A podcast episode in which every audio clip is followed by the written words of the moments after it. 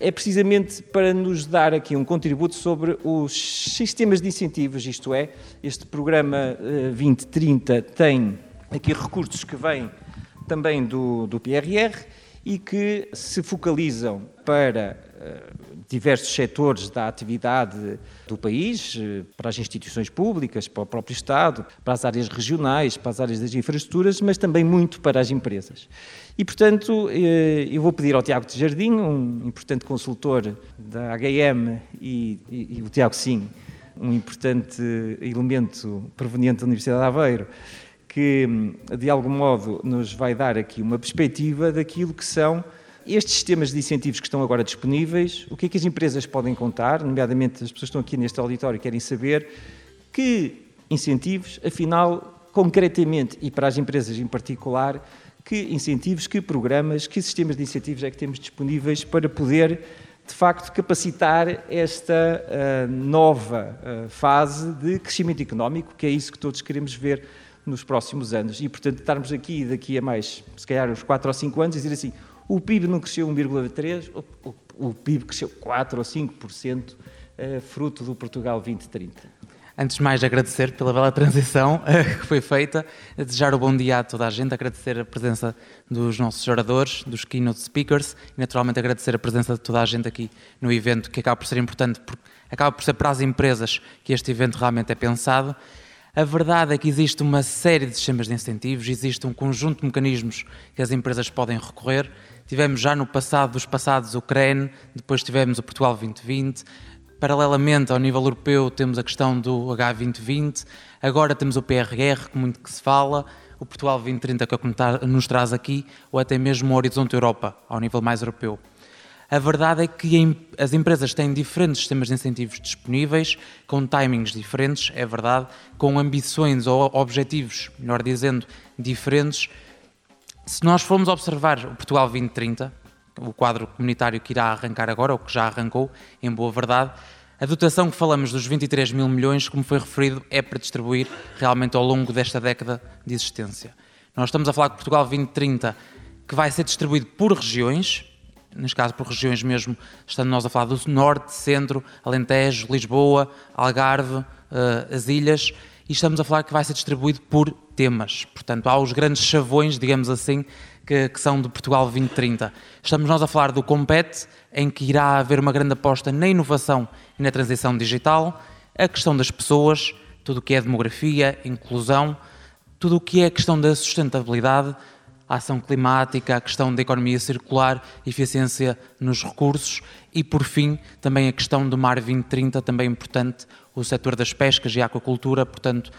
isto é os grandes pilares de, do Portugal 2030. A verdade é que é importante para qualquer empresa, quando se candidata a um sistema de incentivos, e isto na verdade é transversal, seja o Portugal 2030, seja a outro, ter presente alguns fatores uh, em mente. Aqui a questão que não basta ter uma boa ideia e um bom plano de investimentos para ter uma candidatura aceite no Portugal 2030. A verdade é que se nós formos observar de forma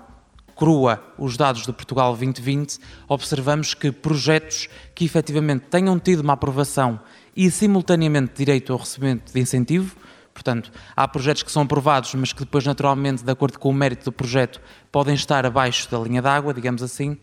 vemos que nos principais sistemas de incentivos, a verdade é que, no internacionalização, por exemplo, ou qualificação das PMEs, em que aqui há um grande, uma grande ânsia, sentimos isso no dia a dia, uma grande para as empresas concorrerem a este tipo de incentivos, porque a verdade é que o último aviso já remonta a 2019. Eh, nós estamos a ver que apenas 40% das candidaturas foram aprovadas e com direito a incentivo. Portanto, é um valor que deixa sempre a pensar, mas se formos a pensar noutros sistemas de incentivos, como por exemplo a investigação e desenvolvimento tecnológico, muito também se tem falado aqui,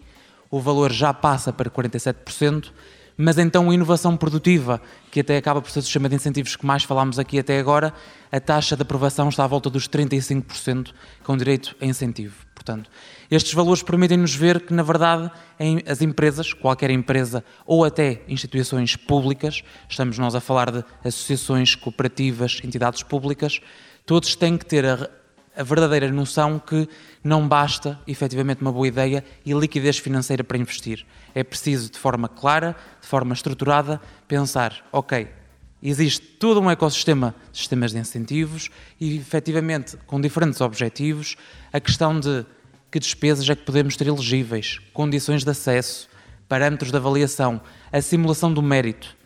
Toda a fundamentação técnica do projeto é muito importante e, claro, um ponto que muitas vezes não é referido é que qualquer projeto que é cofinanciado acaba por ser importante assegurar, assegurar, melhor dizendo, fontes de financiamento. Estamos a falar de capitais próprios, estamos a falar recorrendo à banca, estamos a falar de outras formas que ajudem a assegurar a empresa que tem o, o capital necessário para investir.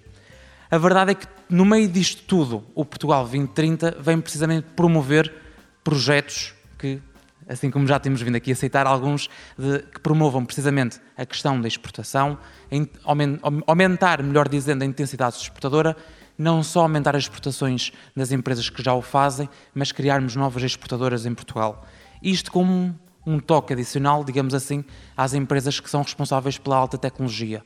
porque estamos a falar numa altura em que a economia portuguesa já as exportações representam 50% do PIB nacional, este valor para a nossa economia, que muito bem foi referido, vive muito do turismo, é complicado de manter e de conseguir subir. Daí que os sistemas de incentivos vão muito de encontro a aumentar as exportações, principalmente em empresas que promovam a tecnologia. No seguimento desta lógica de exportações, temos a questão da digitalização, com um grande foco nas PMEs, porque a ver, a ver, a ver vamos, mas efetivamente as não PMEs acabam por ter agora a dinâmica ligeiramente alterada, mas efetivamente a digitalização, a questão da inovação, ou seja, aumentar a capacidade e as competências das empresas para conseguirem, dentro de portas, ou em copromoção com outras entidades do sistema científico, como aqui estamos bem representados pela Universidade de Aveiro, eh, é importante realmente as empresas terem cada vez mais capacidade, e então, estando nós a falar de um tecido empresarial maioritariamente, se não quase completamente uh, revestido de PMEs, muitas com uma estrutura de gestão uh, familiar, acaba por ser importante fomentar esta evolução e depois, claro, apostar na qualificação de recursos humanos. Projetos que não apostem na qualificação de recursos humanos são projetos que, à partida, têm méritos bastante inferiores àquilo que poderiam ter e muito dificilmente têm a direito a recebimento de incentivo. E depois um último chavão, na verdade, na questão da sustentabilidade, não só a questão da utilização ou a, ou a produção de energias renováveis, a questão da economia circular, a questão mesmo da utilização eficiente de recursos e a questão mesmo de conseguir, com os recursos que têm ou com os recursos endógenos que temos, não só do mar, mas não só da terra, como também do ar energia solar e o vindouro hidrogênio verde, que agora muito se fala desta questão, conseguir realmente incorporar isto nos nossos projetos para que aquilo que é produzido, aqueles bens que são transacionáveis e que, em última instância, vão trazer impacto para a economia portuguesa, realmente vão de encontro aos objetivos da União Europeia nós estamos a falar, no final de contas, mesmo que o Portugal 2030 seja de aplicação nacional, são fundos comunitários que seguem também naturalmente as regras de, a nível europeu dos Estados-membros. E em jeito de conclusão, isto para dizer que as empresas têm um conjunto de sistemas de incentivos disponíveis, com diferentes objetivos de acordo com os planos de investimentos que têm, mas é importante não criar a ilusão que, na verdade, não é por haverem muitos sistemas de incentivos e por falarmos de uma dotação de 23 mil milhões de euros, que a verdade é que é tirar cada tiro, cada melro. Não é essa a lógica, é sim, com base nas necessidades reais, com base na realidade das empresas, perceber quais são os sistemas de incentivos que melhor adequam e, claro,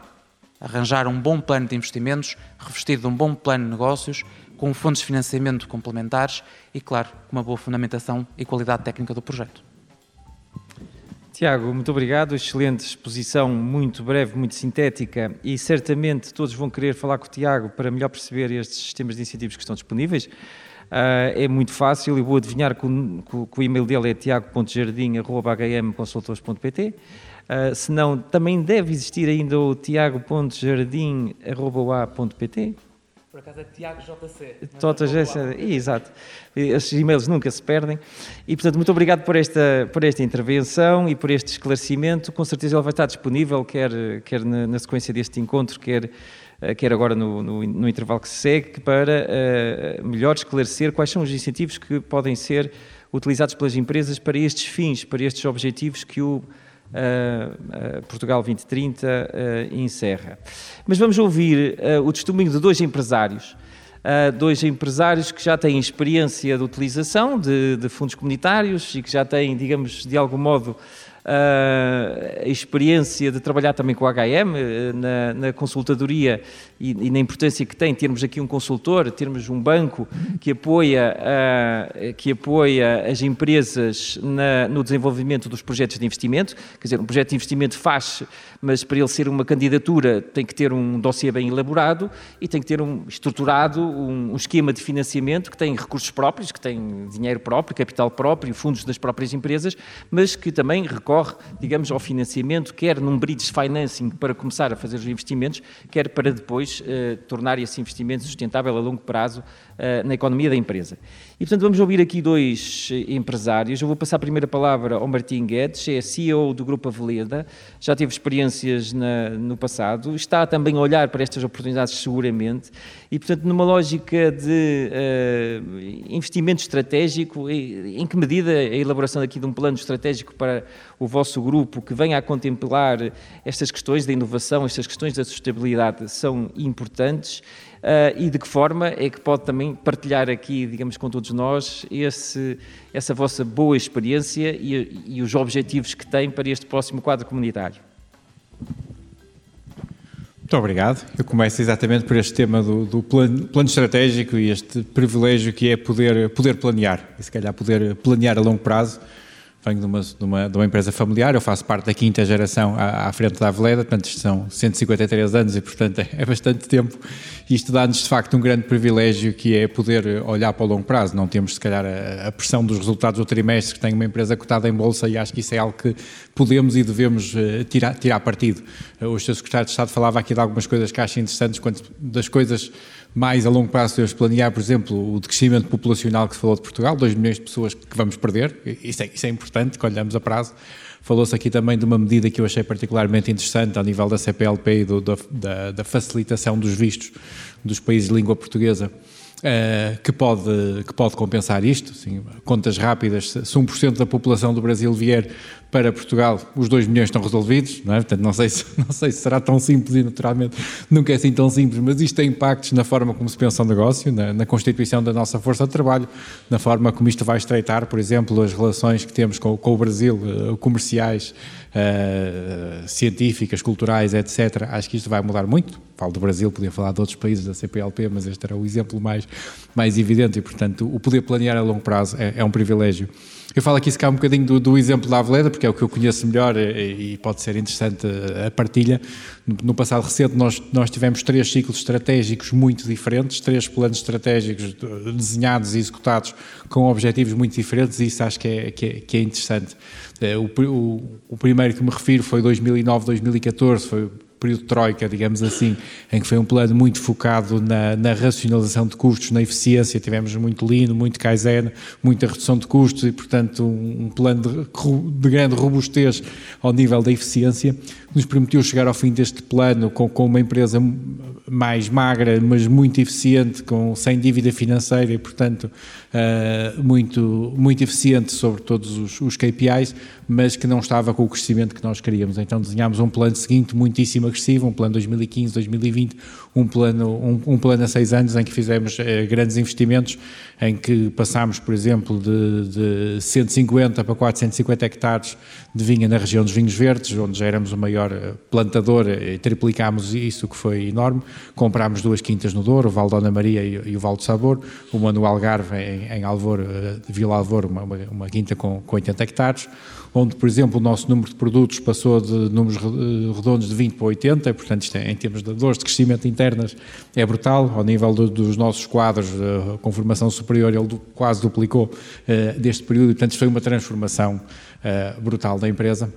Uh, que foi muito positivo, e permitiu-nos também um crescimento de cerca de 40% das vendas neste período, chegar a 20 milhões de garrafas, que foi um, uma meta interessante que atingimos em 2020 e que, que tivemos muito, muito orgulho nisso. Uh, no final trouxe naturalmente algumas dores de crescimento, como é, como é natural neste tipo de processos, e portanto depois o, o plano 21-25 que seguiu foi um plano mais de consolidação, um plano de crescimento, mas, mas com mas, mas, mas sem incrementar, por exemplo, o, o número de produtos uh, e sem aumentar tanto a nossa pegada, é mais focado no, no, na melhoria até das nossas infraestruturas, da nossa capacidade, dos nossos equipamentos orgânicos, mais do que em aumentar footprint, digamos assim. Uh, e, e, portanto, todos estes, enfim, de forma muito rápida, só para dar uma ideia como, como, de facto a estratégia pode mudar e deve mudar, e se isso for, for feito de forma planeada e antecipada, isso é de facto uma, uma grande vantagem. Das perguntas que falei, que, que se questionava aqui era como é a sustentabilidade, a inovação, como é que elas entram, e sem dúvida nenhuma são coisas que ganhamos muito em planear a longo prazo. Uh, no caso da sustentabilidade, ela não é de agora, costumamos dizer que uma empresa que tem 150 anos, se não fosse sustentável, já cá não estava, mas hoje tem outra visibilidade e, portanto, isso obriga-nos a, a, preparar de outra forma e a, e a, comunicar de outra forma. E dou, por exemplo, o caso da inovação, que é interessante para nós, sempre foi muito importante. Uh, um dos sistemas que usamos e que acho que, tem, que, que, é muito feliz e que tem muito sucesso, que é o CIFID, que é um sistema ágil, simples e que, e que funciona. E nós, pensando nisso, neste, neste plano que eu falei, 15, 20, por exemplo, decidimos constituir uma equipa só de inovação, o que na nossa área não é normal, e, portanto, uma pessoa de marketing estratégico, uma pessoa de data science, uma pessoa de engenharia alimentar, que só pensam em inovação, em inovação e novos produtos, por exemplo, e isto, em larga medida, financiado pelo CIFID, portanto, isso permitiu-nos pensar um, um plano de inovação e hoje os novos produtos representam 8% da nossa faturação o que no nosso setor eh, é interessante e, portanto, vamos bastante na área das, das sangrias, das bebidas aromatizadas à base de vinho, de vinhos vegan, etc., uma, uma série de, de, novos produtos que foram feitos eh, à conta disto. Portanto, claramente, este, este planear a longo prazo tem, tem impacto em tudo e, e a inovação e a sustentabilidade não são, não são exceção.